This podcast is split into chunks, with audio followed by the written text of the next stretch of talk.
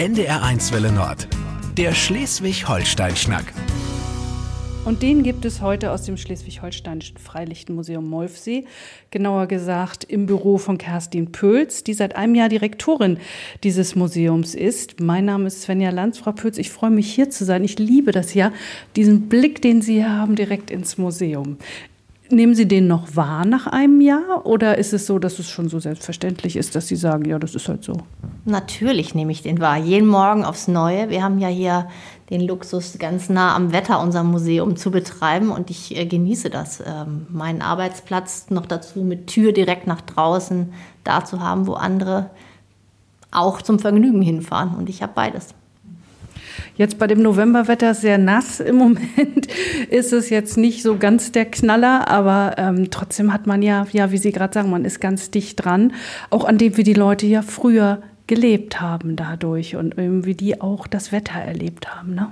Ja, also äh, wobei so schön, da die einen sagen, es ist nicht so schön, die anderen sagen endlich ähm, ganz wenig los und viele Nebelschwaden. Das hat ja hier so einen eigenen, etwas morbiden Charme auch im November, sich im Museum zu bewegen.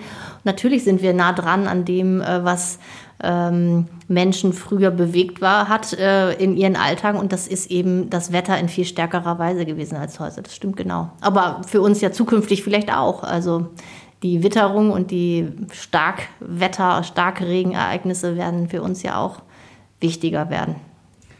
Dann komme ich jetzt direkt mit einer Frage um die Ecke, die ich eigentlich für später geplant hatte. Ich habe gelesen, Sie haben ein Lasten-E-Rad angeschafft für das Museum in Ihrem ersten Jahr, weil Sie weg wollen von den Autos hier auf dem Gelände. Ja, nach und nach. Also ähm, wir haben ja hier viele Gerätschaften, Werkzeuge, auch Mobiliar für Veranstaltungen und für die Häuser zu transportieren.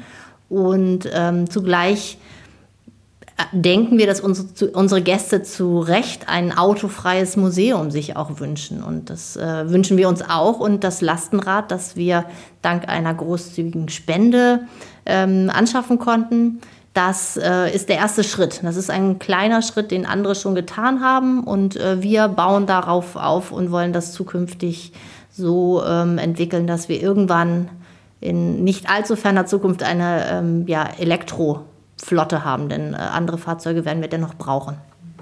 Aber wir dürfen nicht mit Solarpanelen auf der Winkelscheune rechnen. Vorerst nicht, nein, keine Sorge. Sie waren bis vor einem Jahr Professorin oder im guten Jahr Professorin in Hamburg ähm, an der Uni in der Forschung mit Studierenden beschäftigt. Jetzt sind Sie Leiterin des Museums, haben ganz viel auch mit Besucherinnen und Besuchern zu tun, ganz anderes Arbeiten. Was hat Sie denn hierher gezogen? Ja, also ich glaube genau das, dass nicht das, ich empfinde es, ist, ich empfinde es nicht als ganz, ganz anders, ähm, weil es letztlich immer um ähm, den Austausch zwischen Menschen geht mit unterschiedlichen Erwartungen und unterschiedlichen Horizonten und unterschiedlichen Sehnsüchten und äh, Nöten und Anliegen. Und das ist an der Uni so und das ist hier im Museum gar nicht so viel anders. Die Gruppen sind aber heterogener und das ist das, was ich mir wohl, glaube ich, eigentlich gewünscht habe, ohne dass ich das so genau benennen konnte, als ich den Schritt äh, zu dem Schritt ansetzte.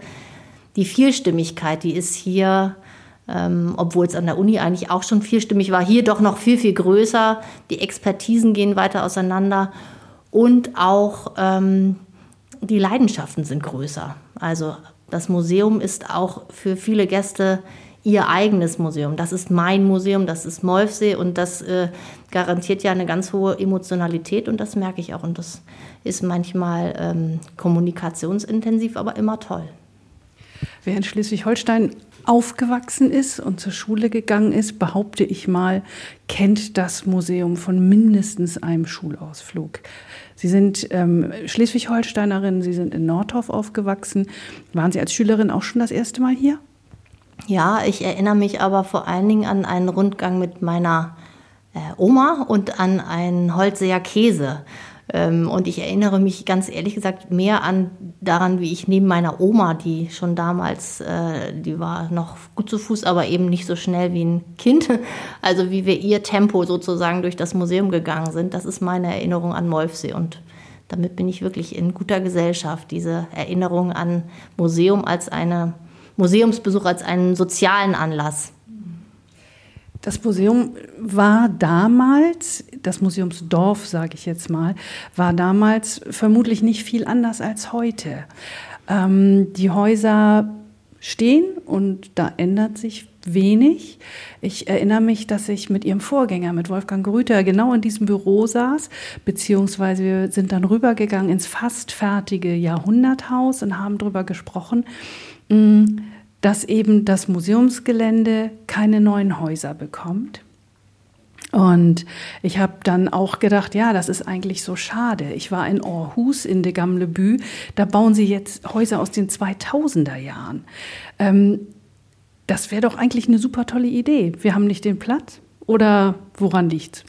Naja, der Platz wäre ja das geringste. Also ähm, Sie müssen sich vorstellen, dass jedes Gebäude, das transluziert wird, nicht nur abgebaut. Transluziert ja, ist der Fachbegriff, das ist ja ein tolles Wort. Transluziert ist ein wunderschönes Wort, also von einem Ort an den anderen gebracht wird. Das heißt, es wird abgebaut, transportiert und wieder aufgebaut.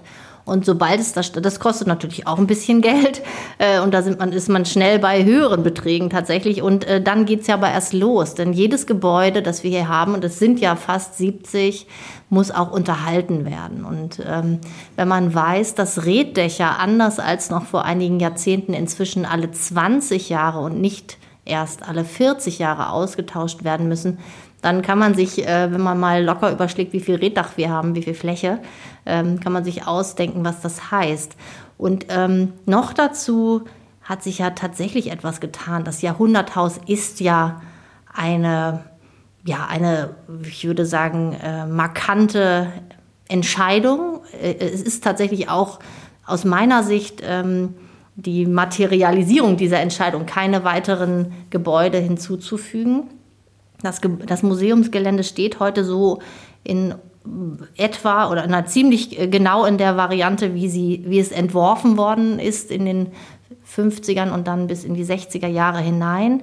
Und ähm, es ist als, äh, als Gesamtkomposition, als höchst künstliches Arrangement. Hier ist ja nichts da. Wir sind ja auch, wir sind kein Dorf eigentlich, sondern wir sind eine Gruppierung von Kulturlandschaften, die modelliert wurden auf Kriegstrümmern.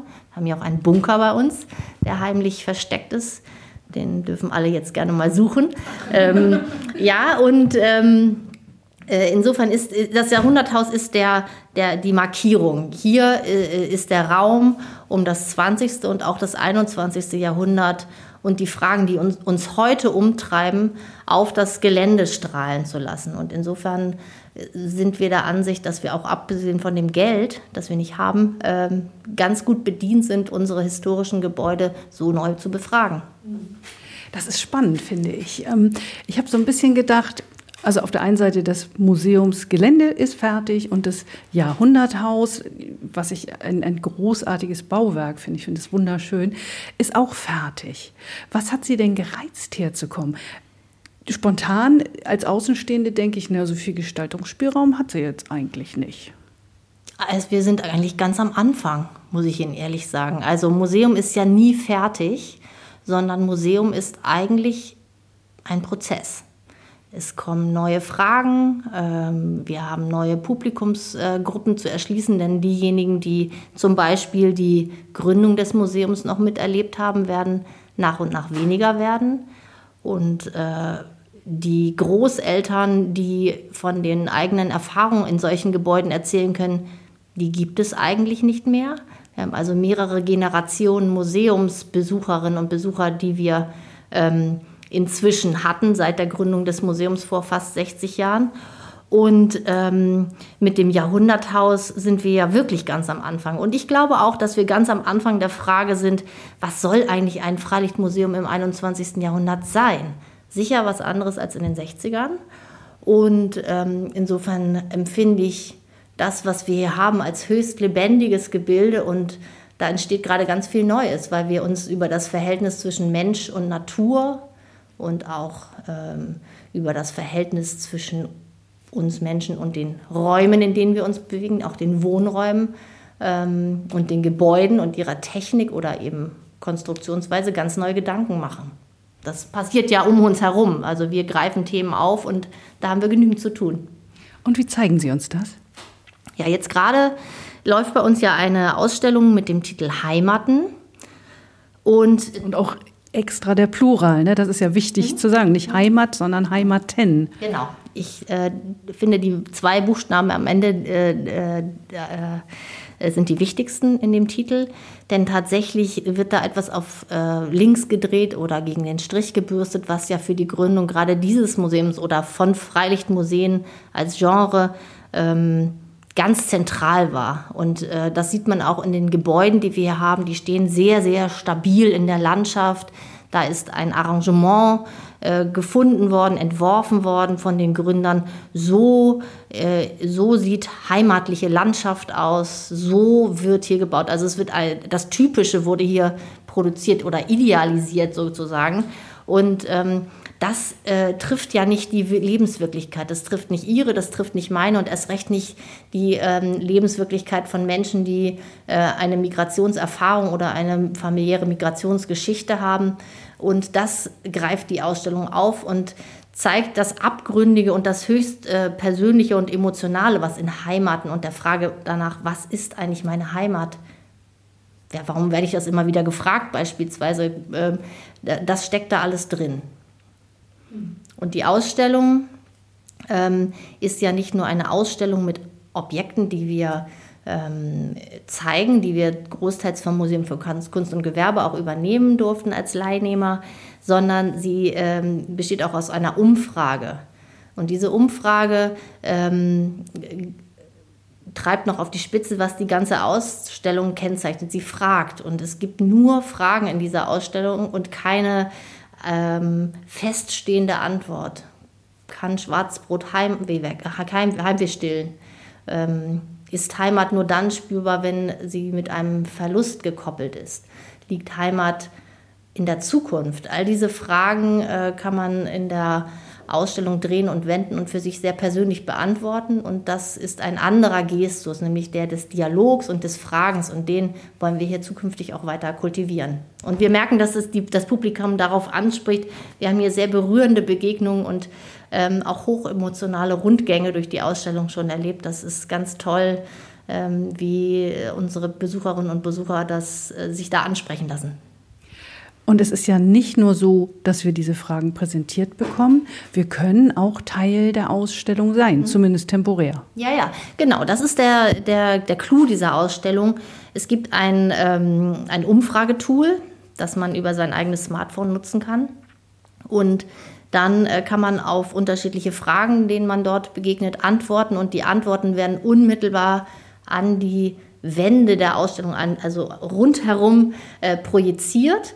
Und ähm, da haben wir jetzt schon einen ganz beträchtlichen Rücklauf und man sieht, das berührt die Menschen. Und die Frage, das ist ja jetzt auch eine Zeit, in der genau diese Themen ähm, auf sehr schmerzhafte und hochpolitische Weise im, im Raume stehen mit Kriegen und Vertreibung und ähm, Umweltmigration äh, und all diesen ähm, Themen die gehören auch zu unserer Wirklichkeit. Und das äh, ist eben etwas, wo wir sehr viel Rückmeldung bekommen. Und das äh, kann man auch fortsetzen. Wir haben ein Workshop-Programm mit Speed Dating zum äh, Thema Heimaten. Das äh, soll es jetzt bald auch mit einer Gruppe zwischen älter, von älteren und jüngeren Menschen geben, die sich hier gerade gemeldet haben. Und ähm, das läuft jetzt gut an. Und es gibt ein, eine Fotosafari durch das Freigelände, weil wir natürlich hoffen, dass ähm, Menschen, die diese Ausstellung besucht haben, die Heimaten gesehen haben, auch anders in das Gelände und auf die historischen Bauten blicken.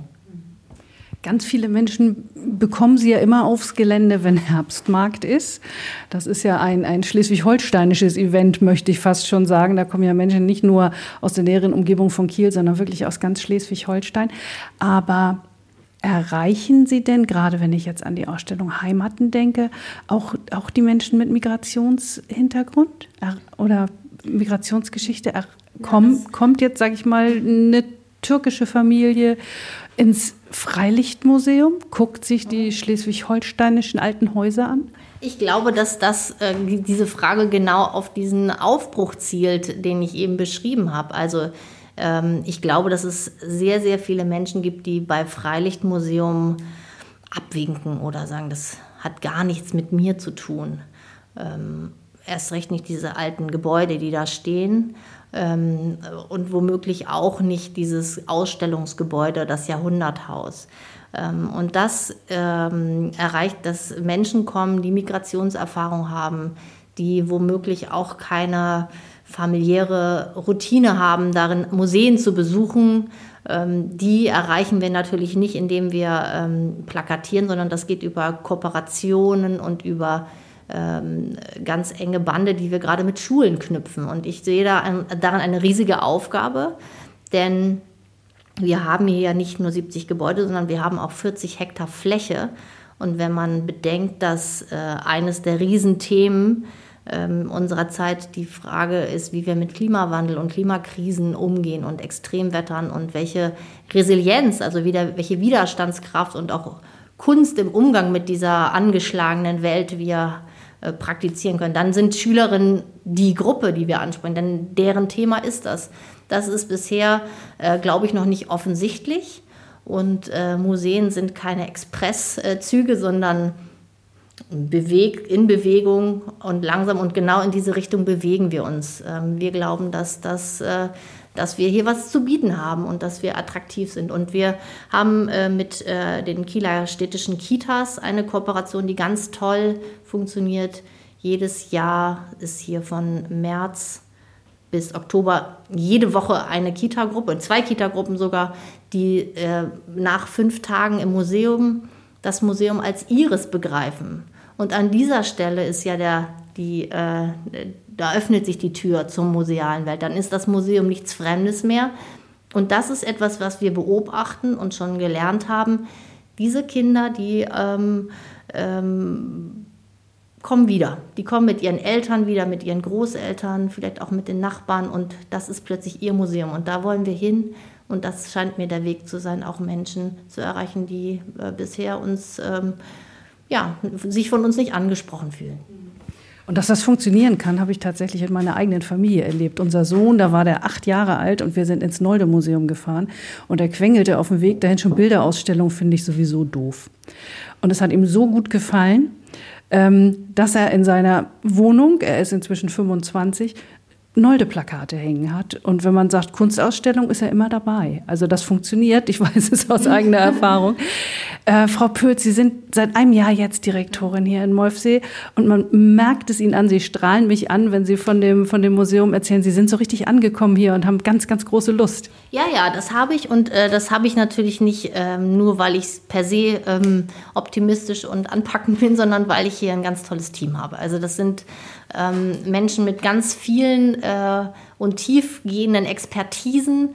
Ähm, wir haben ja äh, Handwerker im Team, wir haben Landwirte im Team, wir haben äh, Kunsthistorikerinnen, Historiker, Volkskundlerinnen und Kulturwissenschaftler und ähm, das macht einfach riesigen Spaß, weil äh, so viel äh, Ideen zusammenkommen, die jetzt, äh, die wir jetzt auch um das Jahrhunderthaus und das Museum neu zu profilieren, ähm, gut sortieren und äh, wir legen los und, äh, und das macht Spaß. Also es ist, äh, es ist ein toller Arbeitsplatz mit sehr viel unmittelbarer Rückmeldung und äh, wir haben ja auch ähm, hier ein großes Team von Ehrenamtlichen in unserem erweiterten Museumsteam und da äh, schlägt das Herz natürlich auch höher. Wir haben hier also eine hohe äh, hohe Verbundenheit und das weiß ich sehr, sehr zu schätzen, dass das so ist und das macht natürlich jeden Tag neu, neu Spaß. Wir haben vor, am Anfang schon gesagt, Sie kommen aus Nordorf, waren dann nicht nur in Hamburg, sondern ja auch sonst sind Sie eine ganze Menge rumgekommen, haben teilweise auch im Ausland studiert und auch für die schwedische Botschaft gearbeitet, habe ich gelesen.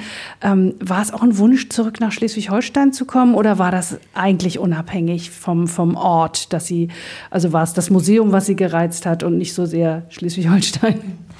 Hm, gut, also ich bin äh, sehr verbunden. Ich lebe aber auch äh, zwischen Flintbeck und Hamburg sehr, sehr gerne, so wie ich es auch schon vor meiner Museumstätigkeit getan habe äh, in der Großstadt. Aber ähm, ich hatte einfach Lust, was zu gestalten. Und das konnte ich natürlich an der Universität Hamburg, wo ich vorher war, auch aber äh, die Anzahl der Menschen, mit denen man äh, zwangsläufig in Interaktion ist und auch die Anzahl der Menschen, die mal eine ganz andere Sicht haben, die ist doch beschränkter und das hat mich gereizt und insofern passt es. Manchmal ist es ja so, dass man innerlich bereit ist für einen Aufbruch und dann kommt außen herum. Erscheint auf, irgend, auf, mal, auf einmal irgendwas äh, ähm, am Horizont und dann äh, kann man zupacken oder kann es bleiben lassen. Und in dem Fall passt es einfach. Und Sie haben schon erzählt, Sie haben ein zweites Zuhause in Flintbeek gefunden. Sie haben gesagt, so ganz nach Schleswig-Holstein geht einfach aus familiären Gründen nicht, aber das heißt nicht, dass ich hier nicht zu Hause bin. Ja, genau so ist es. Also ich habe eine große Familie und meine Cousinen und Cousins sind sozusagen hier rundum verstreut und ähm, auch wenn ich die nicht sehr oft sehe, ist es doch ganz klar, dass, es, äh, dass ich ja, von hier komme und ähm, auch wenn ich manchmal nach den Stationen, die ich vorher gemacht habe, mit einem ja, es ist kein fremder Blick, aber es ist so ein Blick von halb außen, mit dem ich manchmal schaue. Ähm, also ich genieße das sehr, diese, diese Möglichkeit mit, äh, also mit Nähe und Distanz irgendwie spielerisch umzugehen. Das tun wir irgendwie immer alle, aber hier ist es irgendwie für mich so offensichtlich geworden, dass es passt. Mit dem Jahrhunderthaus hat sich ja auch was ganz Wichtiges in Molfsee geändert, nämlich es gibt diese Winterpause nicht mehr. Früher war ja im Winter geschlossen.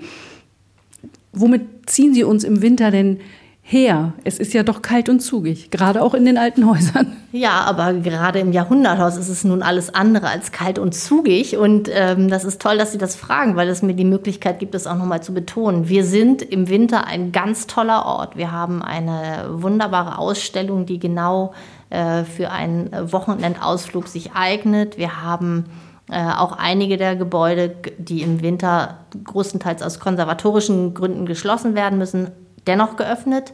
Und man kann natürlich dieses Gelände auch genießen, wenn sich die ganzen Farben, ähm, das Lichtspiel total verändert und äh, danach noch im Café einkehren. Oder, das ist die, das ist die Wochenendvariante, äh, unter der Woche haben wir, ähm, äh, arbeiten wir daran, die Donnerstage zu unserem Programmtag zu machen. Das, äh, ähm, Im Januar geht es weiter äh, und im Februar haben wir ein tolles Filmprogramm. Wir zeigen Dokumentarfilme, wir haben ein kulinarisches Programm, wir haben Literatur und also äh, rezitierte Lyrik im Programm. Ähm, wir haben ähm, mit unseren Partnern von der VHS zum Beispiel ein Programm. Das wird sich durch das erste Halbjahr ziehen und natürlich auch im, gerade in der dunklen Jahreszeit, die ja noch etwas länger dauern wird, also bis zum April ran haben wir da einiges zu bieten. Donnerstagabende sind prädestiniert, um ins Freilichtmuseum Molfse zu kommen. Da freuen wir uns drauf.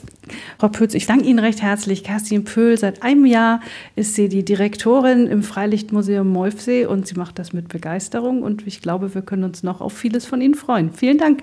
Danke auch für das Gespräch. Der Schleswig-Holstein-Schnack auf NDR1 Welle Nord.